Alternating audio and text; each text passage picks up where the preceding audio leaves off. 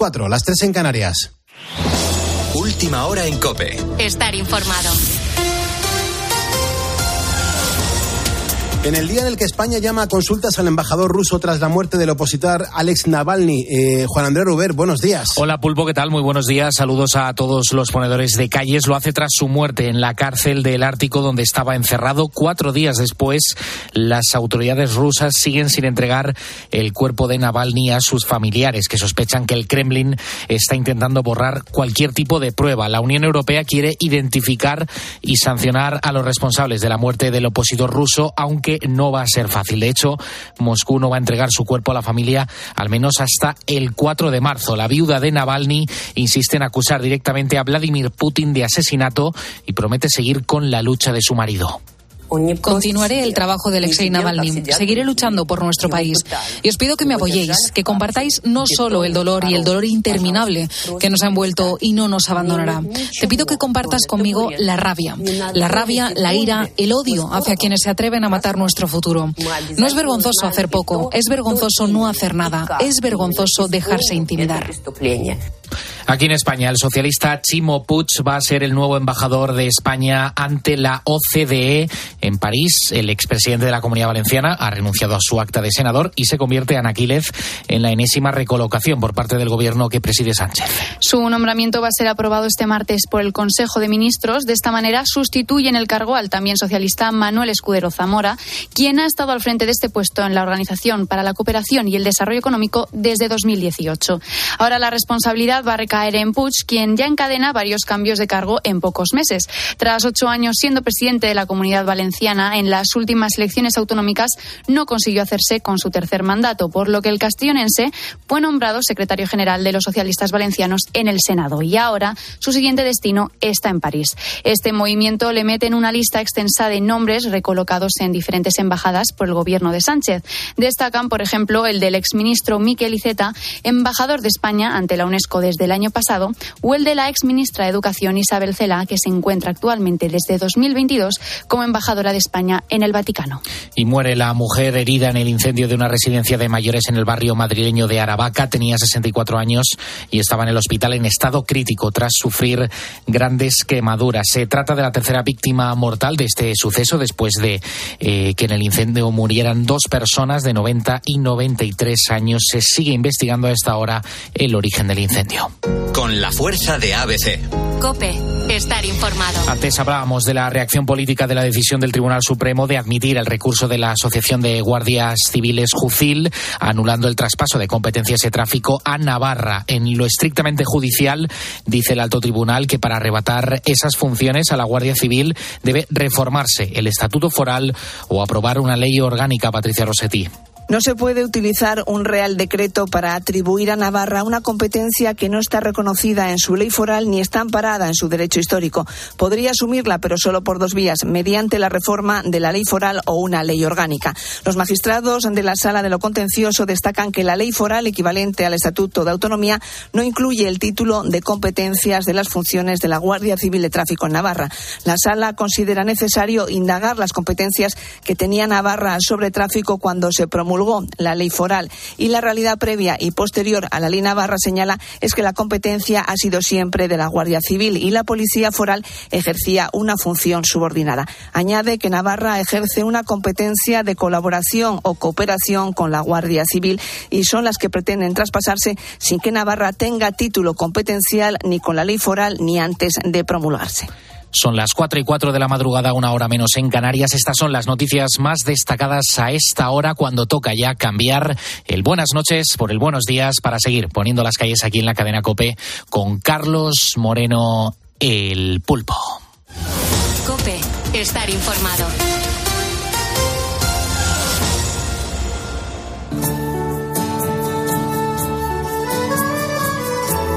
Pues muchas gracias, Juan Andrés Ruber, por actualizarnos la información. Es verdad que ocurren cosas de madrugada y hay que estar permanentemente conectados a lo que pasa por ahí fuera. Ahí están los servicios informativos de la cadena COPE. Fíjate que nosotros en este programa de radio somos también muy amigos de, de buscar noticias humanas, historias positivas, que son las que nos demuestran que, que, la vida mola un montón y que ocurren cosas que muchas veces no trascienden a los medios de comunicación o que si trascienden, pues como que no tienen mucho brillo. Con lo cual, vea, ¿qué, qué siguiente historia positiva, qué calle positiva vamos a montar en este momento? Pues hay una conocida montañera mexicana llamada Carla Willock que hace unos días decía, las montañas no se conquistan, si las subes o no, a la montaña poco le importa. La conquista es hacia ti. Eres tú el que te das cuenta de cuáles son tus miedos, tus límites y también tu potencial. Bueno, pues esta es precisamente la esencia de una expedición de la que vamos a hablar a los ponedores en esta noticia positiva. La ruta tenía como objetivo llegar al cerro Aconcagua, en Argentina. Esta, montaña está en la cordillera de los Andes, a casi 7.000 metros de altitud. Es una altura que han conquistado hace unas semanas Astrid, Ana y Maite, tres mujeres españolas mayores de 50 años. Estoy en la cima de la Concagua. Ha sido muy duro, pero ha valido la pena. Así de emocionada y feliz por haber conseguido coronar se encontraba Maite Pariente. Cómo se le notaba en la voz, ¿verdad? Un sentimiento indescriptible para ella. Pero llegar hasta ahí, pues no es fácil. Requiere mucha preparación previa, además de fuerza física y mental había momentos en los que pensabas que no íbamos a tener la oportunidad ni siquiera de intentarlo, ¿no?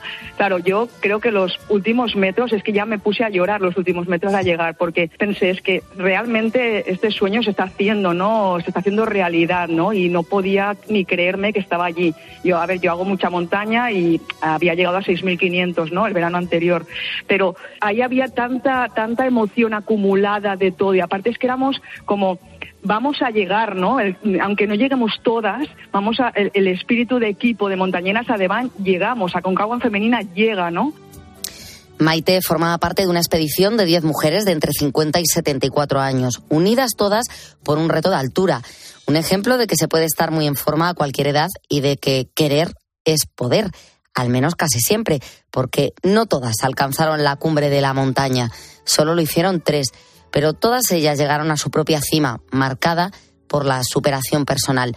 Como te puedes imaginar, lo pasaron mal. Hubo momentos complicados durante los 21 días que ha durado la aventura, días de extrema exigencia, tanto que Astrid García, otra de las mujeres que coronó, mezcla su experiencia en la cordillera de los Andes con la de los protagonistas de la Sociedad de la Nieve. Mira, yo cuando fui, que fui después de la Concagua, todo me quería llevar a la cordillera. No quería despegarme de ella y lo mejor que pude hacer fue ir a ver la película de Bayona y ahora tengo una mezcla mental entre la Sociedad de la Nieve y nuestro grupo de amigas en el Aconcagua. Claro, la Sociedad de la Concagua. Un lío para siempre. Y el equipo de tres mujeres que llegó a la cima lo completa Ana Bravo. Ella tiene 53 años y lleva yendo a la montaña desde que tenía 18. Le da igual la nieve, el frío, la altitud. Ha hecho varios cursos de alpinismo y esta es su pasión. Ana es profesora en Madrid y los viernes, cuando suena la campana y se acaban las clases, coge el coche y se va a los Pirineos casi 600 kilómetros. Y no le da ninguna pereza, así que no dudó en unirse al resto de compañeras de expedición. Estas tres mujeres estuvieron 40 minutos en la cima con su aventura a Concagua en femenino. Todas forman parte del club Adeban, que significa adelante en, en aragonés, un club pues motivador que les ha dado un pequeño empujón a todas ellas para afrontar nuevos retos y para superarlos, pulpo. Mm, maravillosa historia. Y así nos gusta despertarnos también en poniendo las calles historias positivas, historias humanas que ocurren en cualquier parte del mundo, pero no sabemos por qué no brillan en los medios de comunicación. Claro, hasta las 5 de la mañana, vea, ya estamos en las 4 y 8, en las 3 y 8 y en Canarias. Hasta las 5 de la mañana, las 4 en Canarias, ¿qué vamos a ofrecer a los ponedores? Bueno, pues vamos a tener a Mar Gómez, es física y meteoróloga del tiempo.es, nos va a dar a conocer la previsión para hoy y el resto de la semana. También nos va a hablar de la cascada de fuego que hay en Yosemite y de la nueva mm. categoría que están pidiendo los expertos para los huracanes, ya que cada vez son más violentos. En esta hora también vas a hablar con Jorge Alcalde y viene a contarnos una investigación que ha descubierto que, te digo una cosa, los monos también tienen sentido del humor, que cuentan chistes, no sabemos cómo, pero son unos cachondos. No hay cosa mejor que irlos a ver al zoo y es que se ríen de todos. Pues sí, sí, que, que tienen sentido del humor en su día a día. Bueno, a ver qué explicación científica Jorge Alcalde luego nos cuenta de por qué esto le está sucediendo a los monos. Siempre será muy interesante escuchar lo que Jorge Alcalde nos, nos vaya a contar aquí en Poniendo las Calles.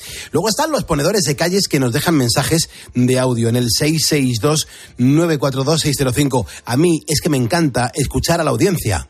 Buenos días, Pulpo, Bea, equipazo. Llevaba tiempo sin escucharos en directo. Soy más Vacas, eh, desde Torrejón. Venga, un besito, un besazo. Qué grande que hacéis el- las noches. Hoy os escucho porque he dejado a mi hija en el aeropuerto. Por eso os escucho en directo, si no sería en podcast. Un besazo, buen día. Hola Pulpo, buenos días. Soy Mía. Eh, estoy eh, arreglándome para ir a trabajar. Trabajo en la ayuda a domicilio para personas discapacitadas y siempre escucho tu programa a esta hora porque me anima mucho y estoy muy contenta de, de poder escucharos. Eh, seguís así que sois unos crack y soy ponedora.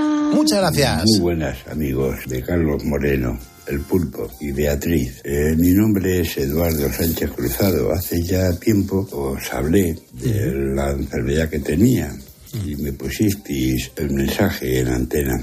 Ahora quisiera ver la posibilidad de poder obtener el, el certificado ese que dais o diploma de ponedores. Me queda poca vida. Me tienen que volver a operar del cáncer y bueno, os agradecería mucho. Soy un fiel seguidor vuestro. Os escucho asiduamente todos los días y sois lo mejor. Me hacéis muchísima compañía y os, os doy las gracias por toda la compañía que me habéis hecho durante todo este tiempo. Venga, un beso para todos muy grande. Adiós, soy ponedor.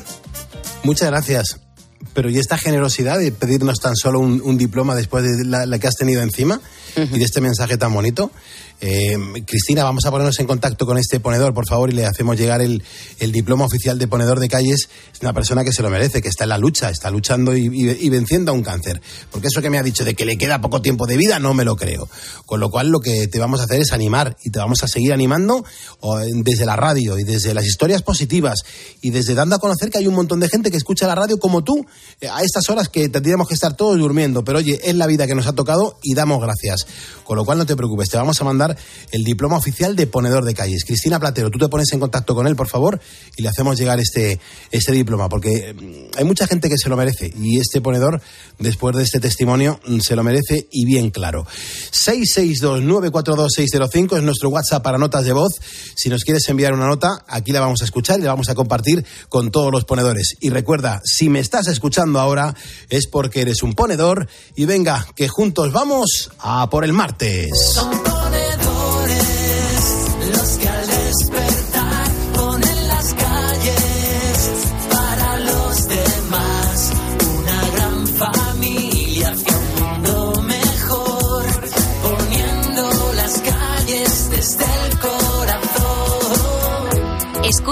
Poniendo las calles. Con Carlos Moreno, el pulpo.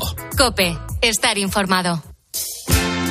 Enseguida vamos a seguir leyendo mm, la cantidad de mensajes que en torno a ese, mm, bueno, pues a ese sentido del cuerpo humano que tenemos desarrollado, eh, ¿serías capaz de quitarte para jugar a esto que estamos haciendo hoy aquí en el programa? Your love is peaceful like a summer's breeze.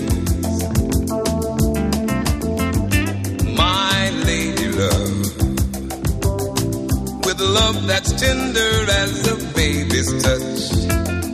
You give me all of the things that I need so much. You're my world, lady love. Lady love. Your love is cooling like a winter snow. My with love that's cozy as a fire's glow. And I keep on needing you, girl, a little more and more. And I thank you, my lady love. You know, it's not easy. Keep love flowing smooth. People are people, and they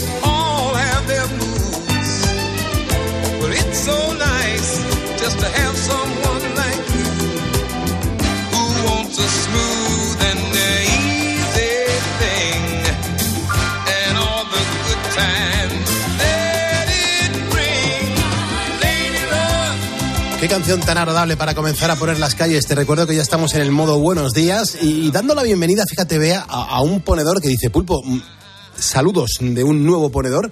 Estoy trabajando en el turno de noche en el puerto de mercancías en Sarturce. Le he contestado y le digo, Luis, que te voy a, saludar en, en los próximos minutos. Y me dice, vale, por favor, y también saluda a mi compañero Nico. Así que ahí están Luis Gonzalo y Nico trabajando en el puerto de mercancías en Santurce escuchando la radio y poniendo las calles. Esta es la magia de la radio, el saber lo que hace la gente al otro lado mientras los están escuchando. A mí me encanta que los ponedores me cuenten en qué andan liados y que nos demos cuenta que abramos un, despleguemos un abanico y veamos la cantidad de cosas que suceden mientras otros están durmiendo. Así que muchísimas gracias. Estamos hablando de los, de los sentidos que, de los que prescindiríamos.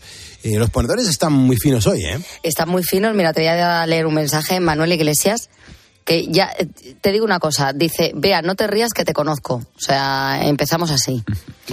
Manuel dice, prescindir, dice, nos haría falta uno más. Por ejemplo, un rabo. Y me dice, no, pero no te rías, que te conozco. Claro, pero es que un- yo en principio he dicho un rabo no, no es un sentido. Claro. Un rabo sería un, un miembro, más. más, sí, Y dice un rabo, porque así no nos molestarían las moscas. No sabéis lo que molesta cuando uno está, Está muy bien trabajando llevado, muy bien y hay unas moscas dándote la lata y tú no puedes en ese momento, pues con un rabo como las vacas, no habría problema. ¿Qué te ha Mm, Oye, pues- parecido? Pues, está muy bien. el, Sí, el sentido de, Man- de Manuel Iglesias. Claro, y, y- y nadie está diciendo nada. Qué El- oportuno. El, gustito que da eh, el recibir un rascaíto por la espalda. Tendríamos que tener un, un sistema de que nos rascásemos directamente nosotros mismos la espalda. No depender de alguien o no depender del, del marco de una puerta para rascarnos la espalda. Sí, se han vendido muchos artilugios para eso, igual que para enjabonarte. Claro. Pero no los termino yo de, de ver. Eso luego al final sirve para dar garrotazos. Arsenio, que dice que ninguno. Dice, el diseñador del, el diseñador del cuerpo humano fue un gran ingeniero pulpo. ¿Para qué quieres quitarte algún sentido? Bastante cuando lo pierdes por obligación.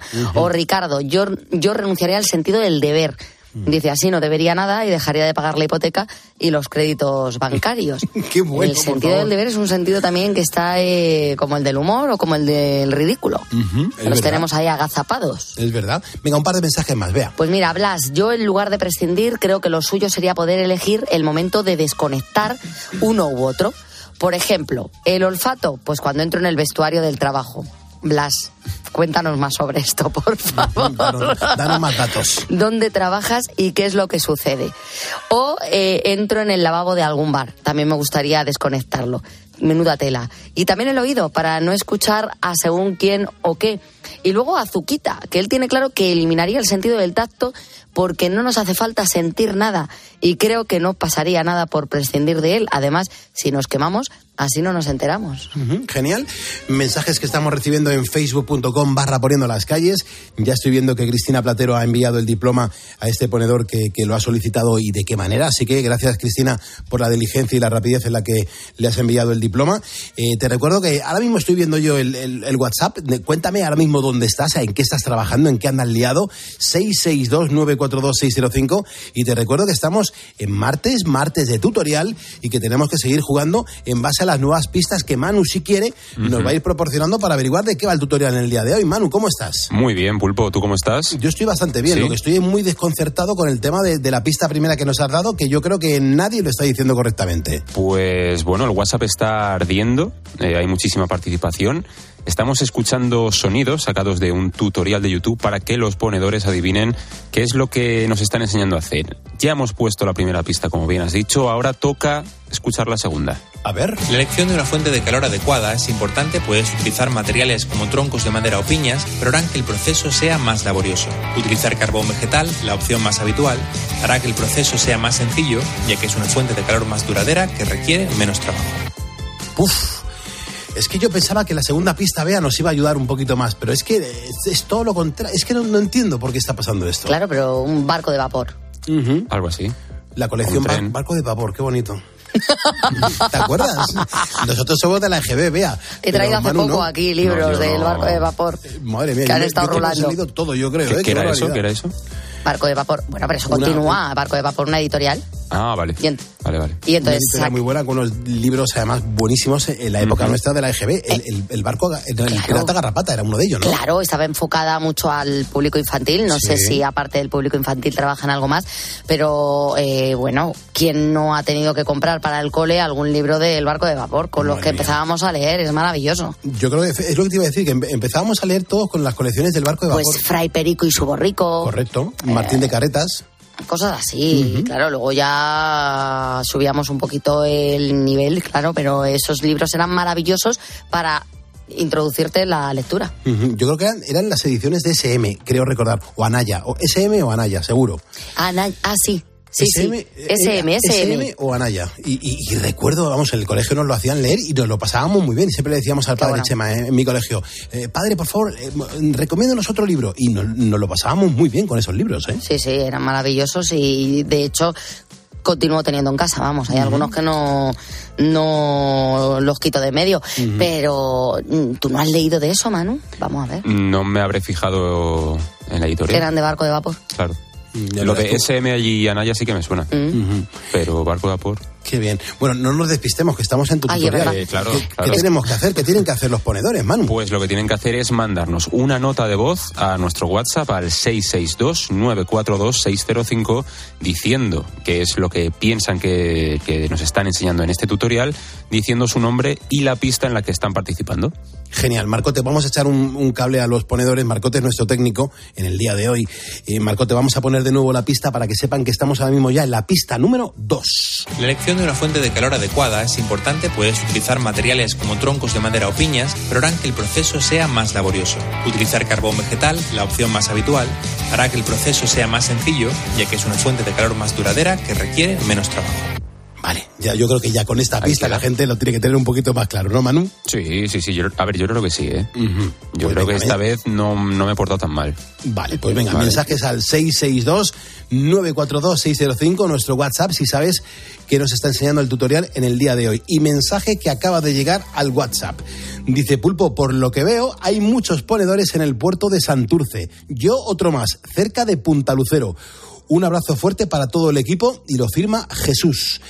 Bueno, eh, eh, esta es la radio, o sea, escribe un ponedor o dos, porque estaban eh, ahí Nico con otro ponedor que, que nos ha escrito ahora mismo en- a través de Facebook, Luis Gonzalo y Nico, que estaban en el puerto de mercancías de Santurce, y también otro ponedor está ahí, eh, que se llama Jesús y que nos acaba de escribir. Esta es la radio en directo, esta es la magia, y nos encanta además mm, comentarlo y compartirlo con toda la audiencia. Ahora, a las 4.22, 3.22 en Canarias, es el momento de conocer la previsión del tiempo. Hay que hablar con Mar Gómez, que ya es física, es escritora, es meteoróloga del tiempo.es. Y quiero hablar con ella para saber, bueno, pues qué nos espera para los próximos días y también conocer mm, algunas curiosidades relacionadas con el clima que seguro que nos resultan muy interesantes a los ponedores. Mar, ¿cómo estás? Buenos días.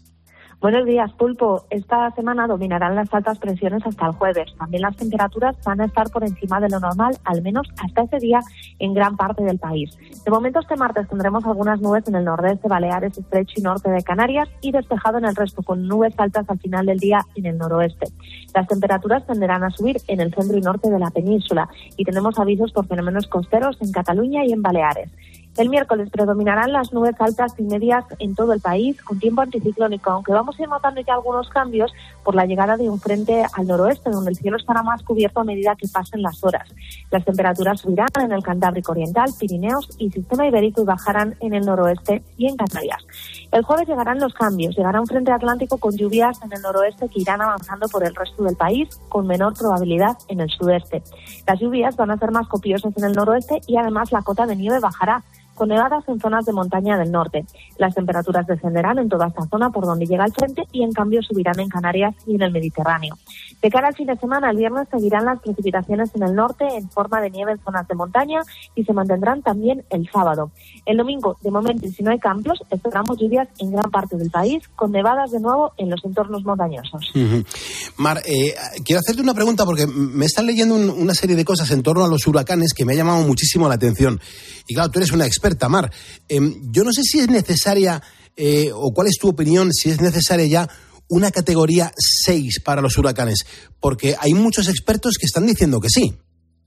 Pues la Tierra se ha ido calentando, como ya sabéis, durante las últimas décadas y este exceso de energía que ha ido acumulando está transformando el clima, haciendo que los fenómenos meteorológicos se hagan cada vez más extremos. Entre los que más impacto tienen se encuentran los ciclones tropicales, capaces de evolucionar a huracanes, tifones y ciclones de gran intensidad. Precisamente por este motivo, los expertos sugieren que se revise la escala de intensidad de los mismos con el fin de incluir una categoría superior. La conocida escala de Saffir-Simpson es una escala de vientos que establece categorías del 1 al 5 según la intensidad del huracán. La escala ha servido durante años como herramienta esencial para determinar el posible impacto que puede llegar a tener un huracán y así alertar a la población. En la actualidad, la categoría más alta de esta escala es la 5, que contempla aquellos ciclones donde la intensidad del viento supera los 252 kilómetros por hora, un valor que se queda lejos de los 300 o más kilómetros por hora que se han llegado a registrar esta última década en algunos de los grandes huracanes o tifones. Así que un reciente estudio plantea la posibilidad de incluir una categoría mayor en esta escala de Saffir-Simpson, la categoría 6. La razón principal sería generar avisos meteorológicos acordes a la intensidad del fenómeno. Y es que a medida que los huracanes se hacen más intensos y devastadores debido al cambio climático, los fuertes vientos, las intensas precipitaciones y las mareas ciclónicas afectan a, un gran parte, a una gran parte de la población.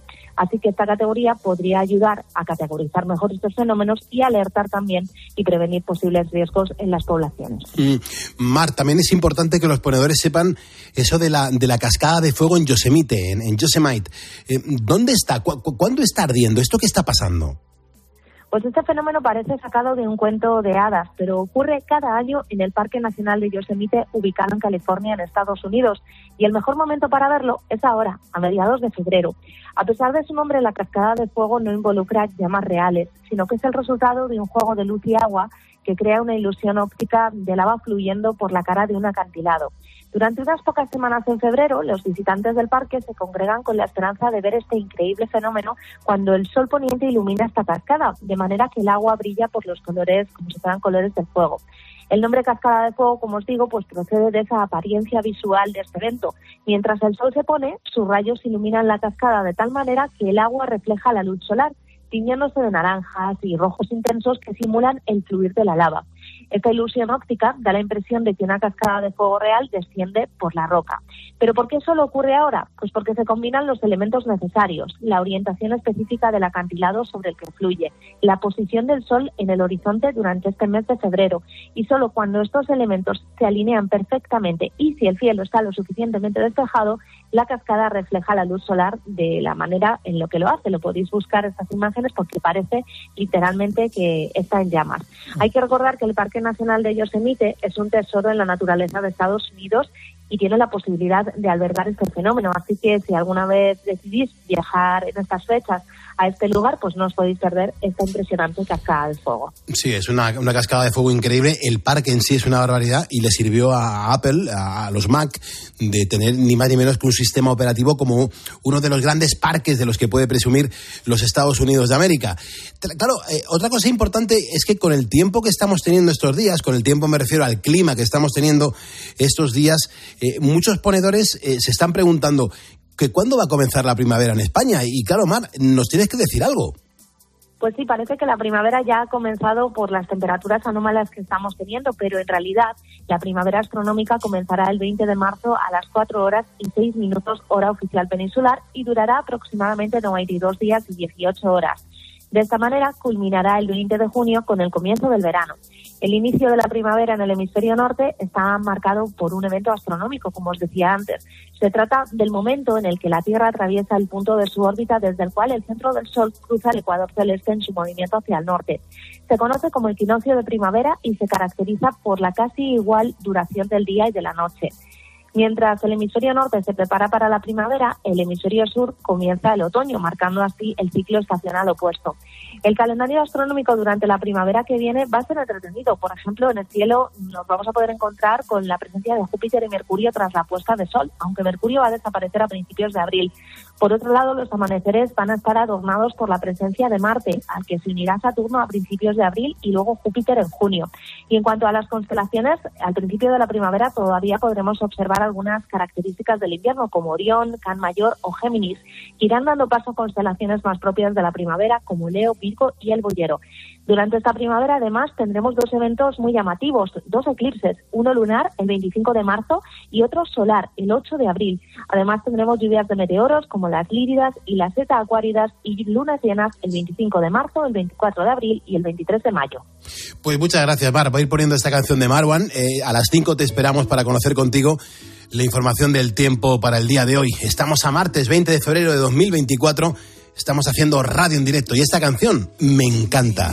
saber que no hay mayor dolor para una piel que despedirse de otra piel.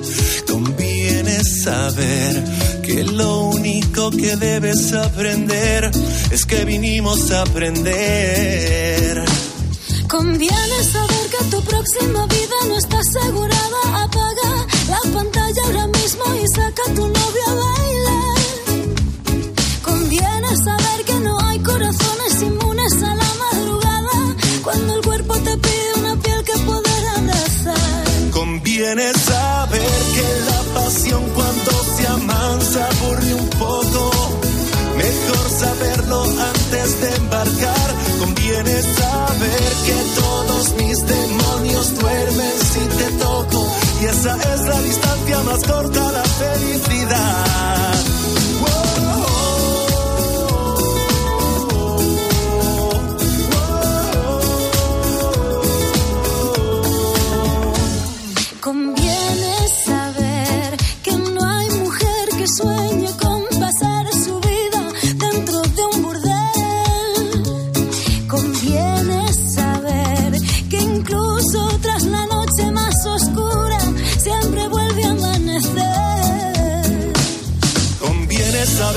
Planeta no es tu cenicero y pensar que mañana los hijos que aún no tenemos lo van a heredar. Conviene saber que no hay bronca mejor que aquella que acaba en la cama. Cuando se abre la ropa la boca se suele cerrar. Conviene saber que en este mundo hay demasiados gilipollas. Amigos que es mejor no conservar. Conviene saber que hay gente que ama solo el éxito y las joyas. Y señores que al ver un buen culo no pueden pensar. Conviene saber y no lo olvides, no hay mujer que tenga dueño. Es una flor, no es una propiedad. Conviene saber que aunque jamás nos lo dijeran de pequeños, el amor es el único juego en el que hay que empatar.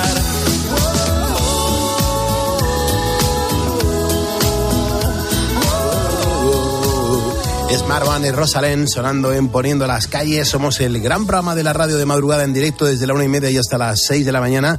A esa hora aparecerá por aquí Carlos Herrera. Y fíjate, hoy estamos lanzándote una pregunta que yo creo que es bastante eh, diferente, ¿no? Y es, si tuvieras que prescindir de uno de los sentidos que tiene tu cuerpo, ¿cuál sería? Los ponedores estáis teniendo eh, unos toques muy buenos que diría mi padre, ¿no? Eh, cuando alguien que, que da un- tiene un toque y dice, mira qué, qué gracioso ha estado, ¿no?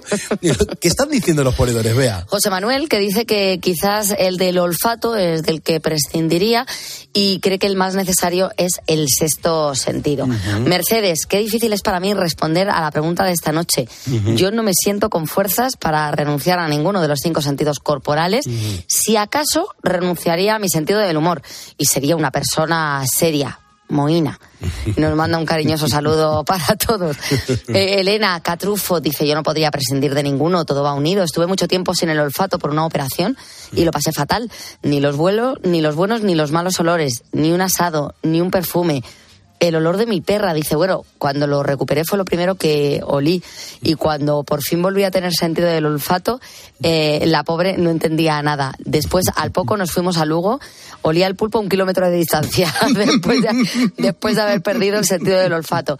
Dice, qué sensación maravillosa oler eh, el, salitre de- del mar, Y, y bueno, es que Elena lo tiene claro, ¿eh? que el del olfato es uno de los que no querría perder.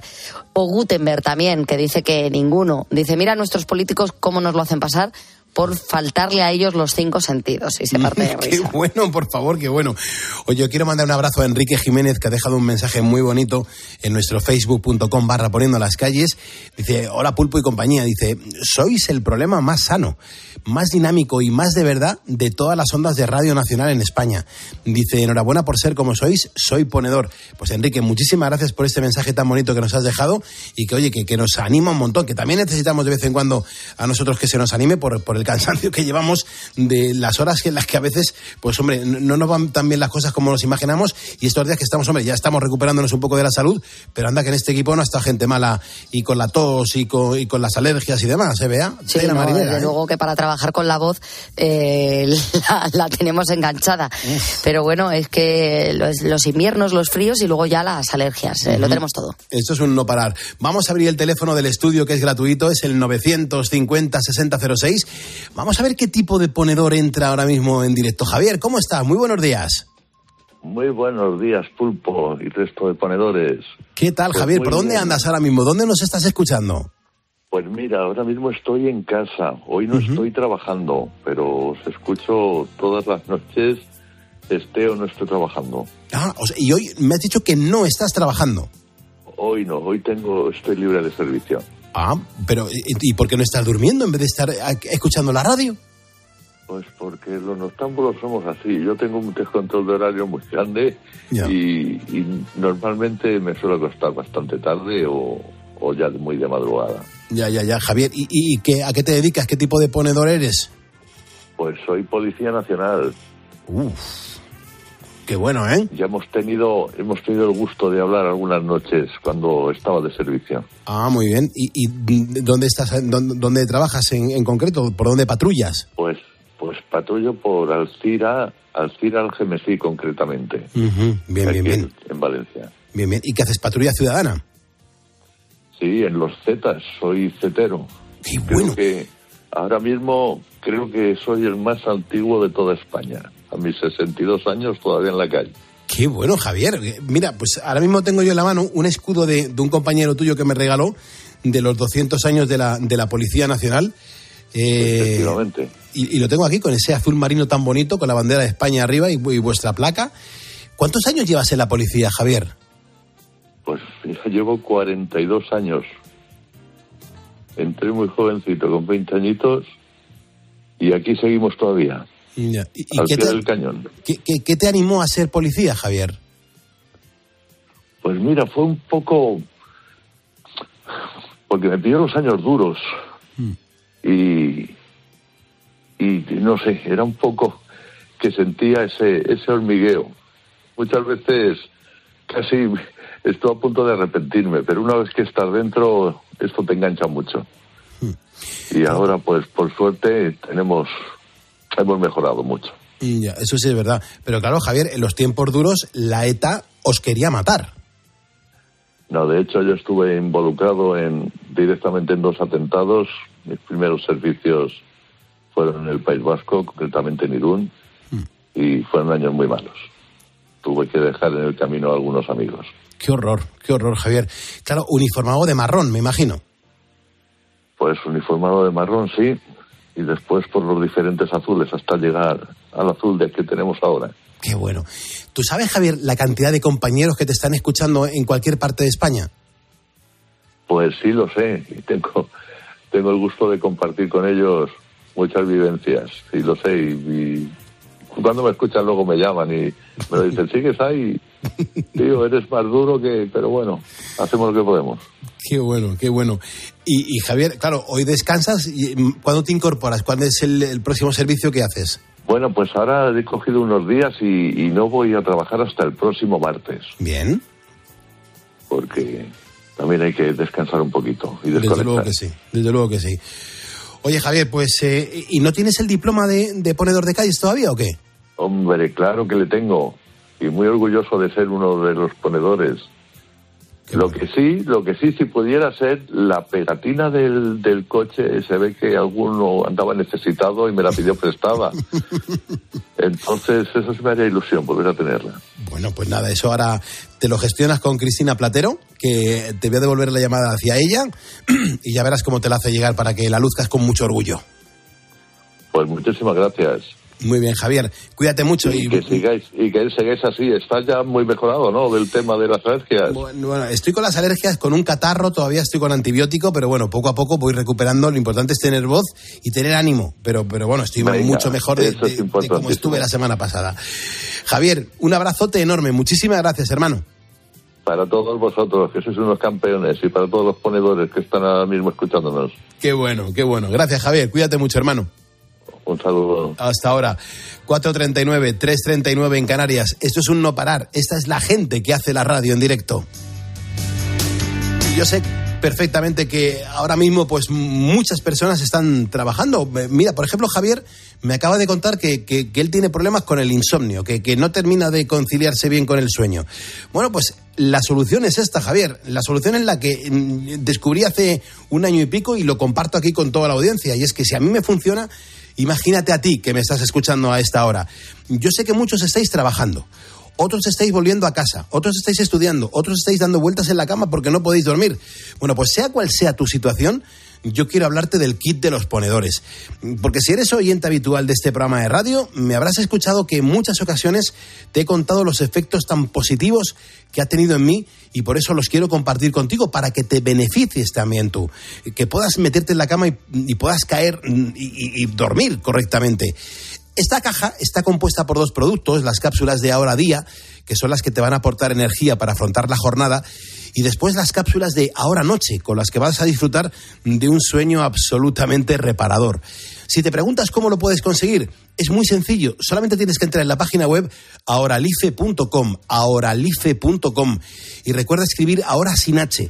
Eh, no esperes más para mejorar tu estado de ánimo y tu bienestar, porque te aseguro que te va a cambiar la vida. Vas a conciliarte con el sueño y el sueño va a ser absolutamente reparador. Es un producto natural, es un laboratorio español, no te deja empanado. Y si a mí me funciona, ¿por qué no te va a funcionar a ti? Échale un vistazo, es el kit de los ponedores ahoralife.com.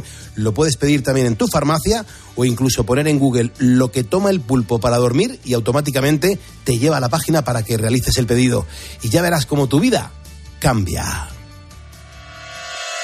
Sobre la erupción del Vesubio del año 79 después de Cristo, que sepultó, entre otras cosas, otra impresionante biblioteca de papiro. Era de Pisón, que es el suegro de Julio César, nada menos. Él tenía una villa en Herculano, al lado de Pompeya. Cuando fue descubierta, bajo 30 metros de lava petrificada, lo que encontraron fue una biblioteca privada alucinante. Salieron Los martes a las once y media de la mañana, Javier Sierra en Herrera en Cope. Alucina. ¿Sabes qué es el branded content? ¿O cómo será el mundo cookieless? Si tienes preguntas sobre comunicación publicitaria, visita comunicatalks.com, un espacio de la Asociación de Agencias de Medios creado para resolverlas. Porque saber comunicar es una parte muy importante de tu empresa y también de la nuestra. Agencias de Medios, para que la comunicación funcione. Escuchas Poniendo las calles. Con Carlos Moreno, el pulpo. Cope, estar informado. Y a 18 minutos de que lleguemos a las 5 de la mañana, a las 4 en Canarias, a esta hora están pasando cositas. Vea. Y te tengo que contar una historia surrealista porque una operación policial que se vivió el pasado día de San Valentín en Perú no ha pasado desapercibida. Ya verás. Y yo es que he alucinado mm, muy fuerte con, con este tema. Mm, eh, vamos a ver, en Perú querían desarticular una banda de narcos. No iban a por los peces gordos, era un poco el menudeo, ¿no? Que se llama, ¿no? Sí, los pequeñitos. El- los que, mm, bueno, pues andan con el trapicheíto, ¿no? Y las fuerzas policiales, pues decidieron, como era el día de San Valentín, le vino que ni a huevo, decidieron usar de cebo a un oso de peluche gigante. ¿Te parece cookie? La verdad es que es muy cookie. Es tan cookie. Es muy cookie. Parece de broma, pero es tan cual. Y el vídeo es, eh, la verdad que merece la pena verlo. Eh, Como te cuento, la policía peruana estaba siguiendo el rastro de una banda de narcotraficantes y andaban preocupados con el tema del menudeo, los pequeños chanchullos. Eh, mm, siguiendo ese rastro, eh, querían que salieran dos de eh, las camellos pues más conocidas de la zona. dos mujeres que bastante escurridizas, es decir, se lo había mm, puesto complicado. Y lo único que tenían que hacer era que estas criminales salieran a la calle. Entonces pensaron, ¿cómo podemos eh, hacer que, que den la cara? Pues con el truco del amor. Eso siempre funciona así. Aprovechando San Valentín, en un vídeo se ve como un hombre, que era realmente un policía, disfrazado de oso, de osito. Tú imagínate un osito de peluche. No de oso de, o disfrazado de un oso mm, que te va a atacar, ¿vale? Sino de, de un osito de, de- de- de peluchito. Eh, las espera fuera de, de donde ellas se encuentran y está bailando con rosas y bombones. Un movimiento sexy. Los pasos prohibidos. ¿Vale? Haciendo pasos prohibidos. Claro, cuando ellas salen al exterior y se acercan al oso tan contentas, pensando que tienen un mensaje de amor de, de, de- de un- de alguien, pues el oso tira los bombones y se abalanza sobre una de ellas y la detiene. La histo- hay una historia, pero yo eh, no es una historia de amor. Hay una Bueno. historia, pero no es una historia de amor, como te estás dando cuenta. Ya te digo. Bueno, cuando esto ocurre, cinco policías más acuden inmediatamente y arrestan a su otra compañera. Te lo digo así, yo me imagino a las dos trapis desde la ventana diciendo, ay, ¿para quién será el mensaje?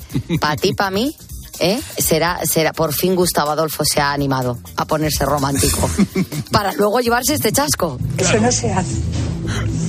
Esto no se hace. No se hace. Claro, imagínate salir y, y pensar, pues me, han- me han traído bombones y lo que ha pasado es que te han pillado, te han pillado y te han detenido.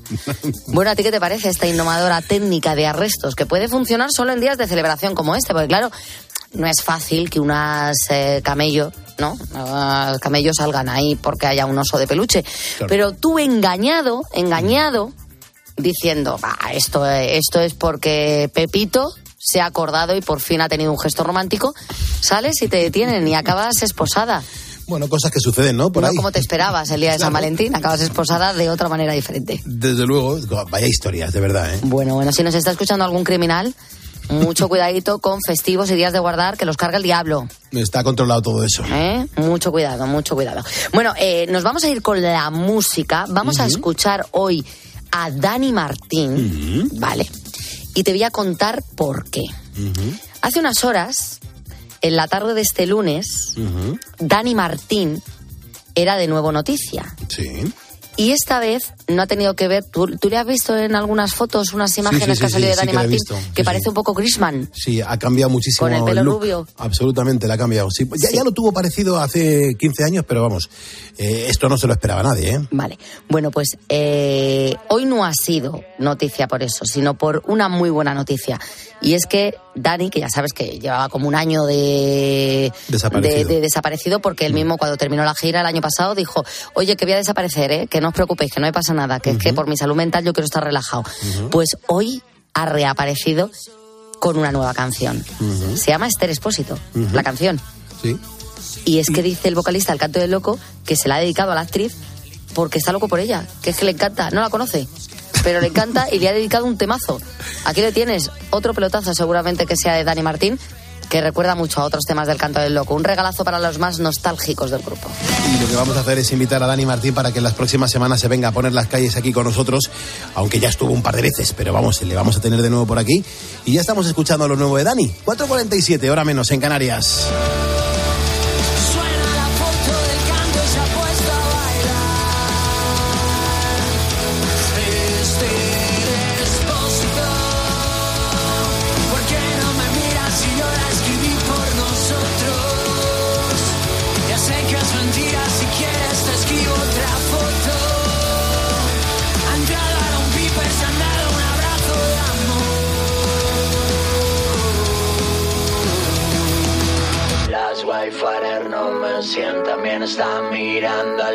Han puesto princesas y ella es reina de la fiesta de una rey. Mírame un poquito, hija me siento como Balvin con René. Venga, hazlo por mí, atrévete.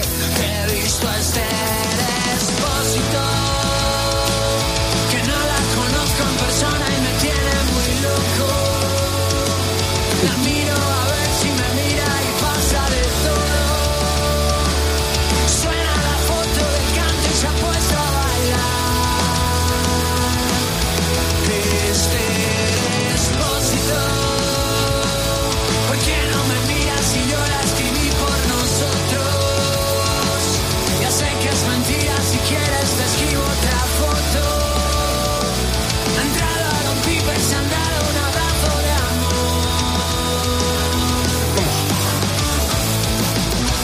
escuchando lo nuevo de Dani Martín. Eh, Dani Martín, que, que- que efectivamente después de un largo tiempo, sobre todo en Zahara de los Atunes, eh, ha estado pues pensando y, eh, describiendo un poco lo que iba a ser su nueva carrera musical. Aquí está con sus nuevas composiciones y siempre un genio. Ojo, que compone este hombre, compone muy bien. Y Dani Martín siempre ha tenido mucho éxito en las cosas que ha ido haciendo. Y esto es lo que nos presenta en este 20 de febrero de 2024. En el día en el que te estamos preguntando por qué, se- por, por qué mm, eh, sen- sentido del cuerpo humano eh, prescindirías si pudieras mm, tomar esa decisión. Hay, gente que incluso de la vista dice, yo es que me fío mucho del oído.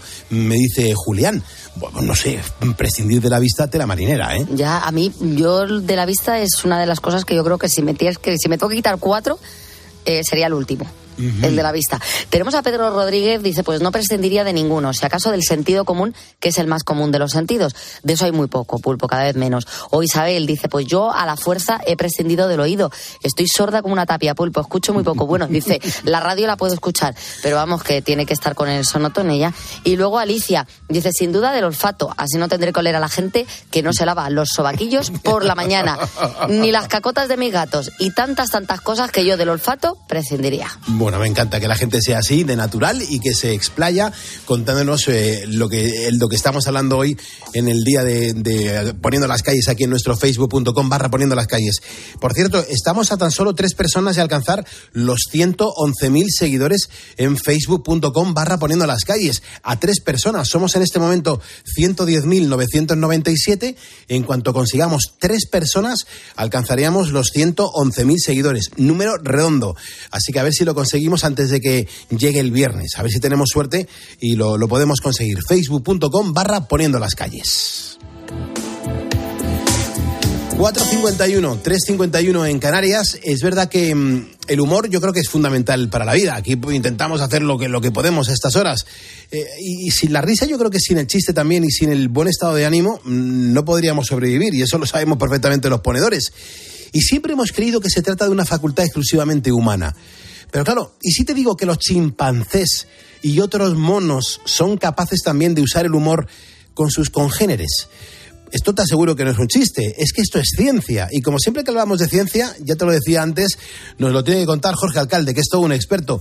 Jorge, muy buenos días y sobre todo, cu- cuéntanos un poco a los ponedores qué es eso de que los monos también están contando chistes. Muy buenos días, Pulpo. Buenos Pues, hombre, días. realmente que los chimpancés cuenten chistes no se ha podido demostrar. Pero sí parece, según una investigación que nos acaba de llegar y que, y que realmente es sorprendente, que algunos simios superiores, los chimpancés, los gorilas, los bonobos, por ejemplo, sí que tienen sentido del humor, o por lo menos podría parecer que tienen comportamientos que a priori se identifican muy bien, se parecen mucho a los comportamientos que los seres humanos tenemos cuando consideramos que estamos contando un chiste o utilizando una ironía o manteniendo una relación de humor con otra persona. Mm, puede que no sean idénticos, idénticos a los nuestros, pero parece que estos animales también utilizan el humor para relacionarse entre ellos. Eh, eh, entonces, Jorge, cuéntanos un poco a, a- los ponedores, ¿cómo se ha llegado a esta conclusión? La investigación se ha realizado después de mm, estudiar vídeos, centenares de horas de vídeos de estos animales, tanto en cautividad como en libertad, durante meses y meses y meses. Y los científicos lo que han hecho es intentar buscar si hay algún patrón de comportamiento, algún gesto, alguna relación entre, entre individuos de la misma familia que no responde a lo que hasta ahora conocemos como una relación necesaria para la supervivencia. Por ejemplo, que no tiene que ver con el apareamiento, con la defensa de territorio, con el establecimiento de comunicación para alimentarse entre unos y otros, eh, para las relaciones propias de limpieza o higiene que los chimpancés se hacen también entre ellos, ¿no? Por ejemplo, pues quitarse las pulgas o quitarse los parásitos han buscado si existiesen algunos de estos gestos que no están catalogados en lo que hasta ahora conocemos y si además se repiten consistentemente en algunos escenarios. Y han descubierto que sí, que efectivamente hay gestualizaciones que no sabemos muy bien para qué sirven, que utilizan siempre en los mismos casos los chimpancés, los bonobos, los orangutanes o los gorilas y que pudieran, pudieran estar relacionados con una broma, con un intento de comunicar algo sin esperar a cambio una respuesta concreta. Es decir, una especie de gesto inútil, entre comillas, que podría ser realmente un gesto irónico, un gesto de humor. Em, Jorge, ¿y y sabemos si esto es propio mm, solo de algún tipo de animales en concreto o no se sabe nada todavía?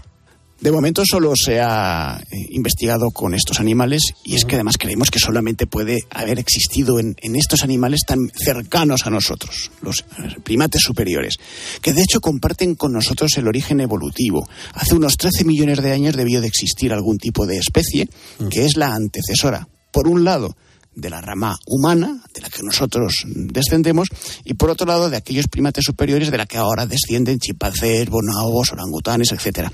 Es decir, ese ancestro común, ese abuelo común de chimpancés y de humanos, eh, puede que sea el que ya tenía los genes predispuestos para que en el futuro se desarrollase algo parecido al sentido del humor. En nosotros posiblemente evolucionó con más fineza, con más profundidad, eh, con más capacidad de comunicación y en los primates superiores quedó reducido a algunos tipos de gesto que todavía son un misterio porque los científicos no saben muy bien para qué sirve. Uf, joder, es que te, haría, mil, te haría mil preguntas, ¿eh, Jorge? Entonces podemos averiguar mm, el sentido que tiene, el, el- no sé, eh, ¿para qué sirve el humor?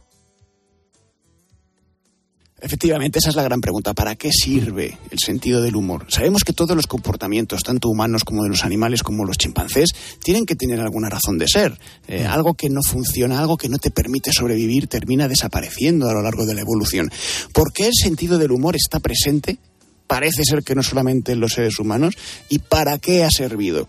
Bueno, evidentemente una de las razones principales es para cohesionar socialmente al grupo. El sentido del humor puede que sea una especie de lubricante que nos permite, tanto a nosotros como a otros animales, pues eh, estar más cercanos, conocernos mejor unos a otros. O quizá para oxigenar nuestra mente, para realizar acciones que no tienen directamente una, una respuesta inmediata, que no tienen un valor aparente y que sin embargo nos permiten que nuestro cerebro tenga también una actividad no siempre relacionada con sobrevivir, con alimentarse, con aparearse, que es lo que básicamente configura las emociones o, los, o, o las pulsiones de los seres vivos en el planeta. Realmente el gran misterio es efectivamente ¿para qué sirve entonces el ser humor, el, sentido del humor? El sentido del humor. Eh, precisamente hablando de eso, ¿no? El humor de los animales, Jorge, es que me, me parece súper interesante. ¿El humor de los animales es similar al nuestro? Estamos hablando de sentidos del humor muy diferentes. Evidentemente no es ni mucho menos comparable al sentido del humor humano. De hecho, no sabemos siquiera si los chimpancés se ríen. A veces que vemos que tienen gestos como leva- levantar el labio superior y mostrar la dentadura que parece una risa humana y que posiblemente no lo sea. A veces incluso es mucho más amenazante, mucho más peligroso. Eh, No es- tiene nada que ver si existe el sentido del humor en en los animales, que todavía esta investigación está por, por demostrarlo, no tendría nada que ver con el sentido del humor humano, con la ironía, con la capacidad de, absor- de- de- de, mm, decir cosas absurdas que no tienen sentido, de reírnos de nosotros mismos. Sin duda, todo eso los animales no son capaces de hacerlo. Ujú. ¿Y, y tú crees, Jorge, que ellos entenderían nuestro humor? Pues sería muy bonito que ellos también entendiesen nuestro sentido del humor. Eh, Es muy probable que no lo hagan, porque no tienen esa capacidad de abstracción. De hecho, es muy posible que si nosotros nos comportamos, por ejemplo, con una mascota, con un perro, con ironía, eh, con incoherencias, estemos eh, pues mandando unos mensajes más negativos que positivos, ¿no? Las mascotas necesitan un comportamiento cierto, estable, con autoridad suficiente para saber qué es qué les estamos pidiendo y qué estamos deseando de ellas y para entender qué desean ellas de nosotros, ¿no? Eh, no, sin duda el sueño de entendernos entre ellos y nosotros a través de los chistes, me temo pulpo que está todavía muy lejos. Qué interesante la ciencia, cómo, investigáis, cómo os preguntáis, cómo os ponéis a explorar y sobre todo para dar respuesta a un montón de cosas que, nos llama tantísimo la atención a toda la gente. No me extraña que en Squire, también en vuestra revista, eh, nos alucinéis a todos los lectores. Yo creo que es increíble todo lo que se va descubriendo sobre las capacidades de los animales que llamamos no racionales. De verdad, Jorge, vaya historias y vaya sabiduría. De, de verdad, un, un abrazo muy fuerte y que pases un buen día. Gracias, Jorge. Pues ha sido un placer, como siempre. Ya sabes que me encanta hablar de ciencia a estas horas de la mañana, así que nos vemos muy pronto. Hasta otra. Hasta otra, Jorge. Muchísimas gracias. Eh, desde la una y media de la madrugada estamos contigo poniendo las calles a este martes 20 de febrero de 2024, en el que vamos a hablar en la próxima hora con Lucía Galán. Y dirás, oye, Pulpo, pero Lucía Galán a mí me suena, pero no, no, no termino yo de conocerla. Bueno, pues Lucía Galán es una de las pediatras más influyentes de nuestro país que nos va a ayudar a despejar dudas sobre ciertos bulos. También va a ser muy interesante lo que Lucía nos va a contar aquí en Poniendo las Calles.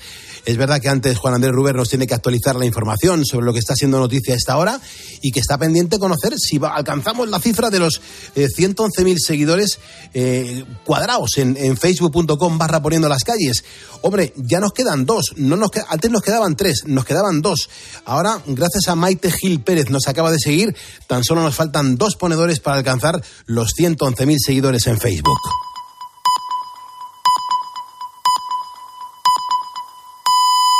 Dieron